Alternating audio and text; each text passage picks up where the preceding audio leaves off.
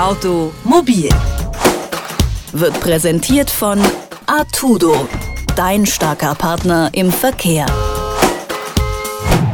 Was wären weiße Weihnachten doch schön gewesen? Tatsächlich sah es aber vielerorts wohl eher grau statt strahlend weiß aus. Aber nur weil wir auf die schönen Dinge des Winters verzichten müssen, werden uns die lästigen natürlich nicht erspart. Eiskratzen am Morgen zum Beispiel ist so eine Sache, um die wir wohl nicht herumkommen. Wie man die Autoscheiben bei klirrender Kälte trotzdem schnell freikriegt, erklärt deswegen meine Kollegin Rabea Schlutz in unserer Serie Automobil. Hallo Rabea. Hallo. Wenn es richtig knackig kalt ist, kommt man früh oft nicht ums Eiskratzen am Auto drum herum. Kann ich das Einfrieren der Scheiben auch im Vorfeld verhindern? Ja, das kann man allerdings nur, wenn gewisse Voraussetzungen gegeben sind. Beispielsweise, dass ich eine Garage habe, dann stelle ich mein Auto natürlich da rein und dann ist die Wahrscheinlichkeit, dass das alles zufriert, sehr gering. Logisch. Bei einem Carport natürlich genau das Gleiche.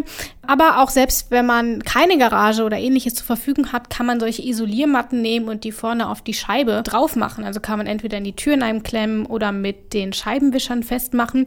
Und das kann auch schon mal helfen. Allerdings natürlich auch nur bei der Frontscheibe und bei den Seitenscheiben oder hinten wird es dann natürlich schwierig. Da kommt man wohl eher schlecht drum rum. Und was mache ich, wenn es doch mal gefriert? Gibt es da irgendwelche Hilfsmittel, um die Eisschicht wegzukratzen? Also ich meine, Eiskratzer kennt ja jeder, ne? Genau, Eiskratzer kennt jeder. Das gibt es aber auch in ziemlich krassen Versionen mittlerweile schon, nämlich beheizbar. Das Ganze steckt man dann im Auto an diese Feueranzünderbuchse, wo man auch die Zigaretten immer anmachen kann.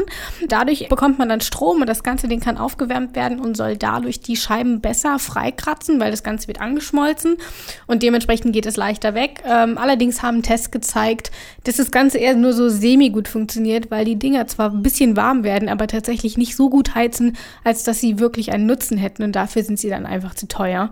Das heißt, wer kratzen möchte, sollte dort dann doch lieber den normalen Kratzer nehmen, das reicht dann vollkommen. Es gibt aber auch noch andere Varianten, es gibt nämlich solche elektrischen rotierenden Eiskratzer, die setzt man so auf die Scheibe und dann rotieren die so alles ab und kratzen das dann auch dementsprechend frei. Man könnte theoretisch daneben stehen, Praktisch ist aber auch hier das Problem, dass das ganze Zeug sich irgendwann in diesem Eiskratzer festsetzt und man dann das Gerät trotzdem wieder von der Scheibe nehmen muss, freimachen muss, wieder neu draufsetzen. Ja gut, dann kann man halt auch direkt selber kratzen. Ne? Also, also alles nicht so sinnvoll. Der typische Eiskratzer ist ja wahrscheinlich noch die beste Variante. Bleiben wir also beim Klassiker. Nun gibt es da nicht nur technische Hilfsmittel, man kann sich ja auch äh, aus dem Bereich der Physik und Chemie bedienen, oder? Genau, das ist richtig. Denn zum einen haben wir natürlich Eisspray. Das Ganze funktioniert eben mit chemischen Substanzen, die sprüht man auf auf die Scheibe drauf. Das Ganze dauert dann ein paar Minuten und irgendwann matscht das alles so richtig zu. Und im Idealfall kann man es dann einfach mit den Scheibenwischern runterziehen oder man geht halt einmal mit dem Lappen drüber. Das dauert zwar ein paar Minuten, geht aber trotzdem relativ effektiv. Man muss halt dann nur ein bisschen warten, aber viel länger als das Kratzen wird es nicht dauern. Und die zweite Variante ist natürlich, man setzt sich einfach ins Auto und schmeißt ein bisschen die Heizung an. Dann habe ich nämlich eigentlich genau das gleiche wie mit diesem elektronischen beheizbaren Eiskratzer, nur dass ich nicht kratzen muss. Warm wird es aber trotzdem. Das heißt, ich kann mich aufwärmen, das Auto kann sich aufwärmen, das Eis schmilzt und dann kann ich es auch relativ schnell entfernen. Als Öko-Tussi äh, leuchten da bei mir direkt die Alarmglocken, wenn ich da von so einer Chemiekeule höre. Aber gut. Und wenn ich es einfach äh, antaue und den Rest während der Fahrt wegschmelzen lasse? Das auf gar keinen Fall machen, denn zum einen ist es verboten, man muss freie Sicht haben, sobald man sich in den Straßenverkehr begibt.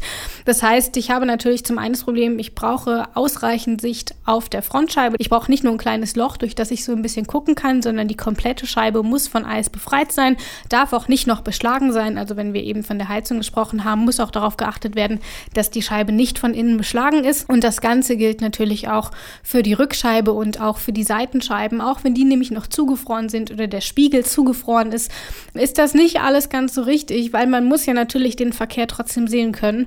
Und besonders teuer wird es, wenn man dann auch noch einen Unfall baut. Deswegen immer darauf achten, Auto komplett frei, eisfrei, schneefrei, keinen Beschlag mehr und dann kann es losgehen. Wenn es so richtig kalt wird, kommen wir ums Scheibenkratzen oft nicht mehr drum rum. Wie man die Scheiben schnell freikriegt, hat meine Kollegin Rabia Schlutz erklärt. Vielen Dank. Gerne. Automobil wird präsentiert von Artudo, dein starker Partner im Verkehr.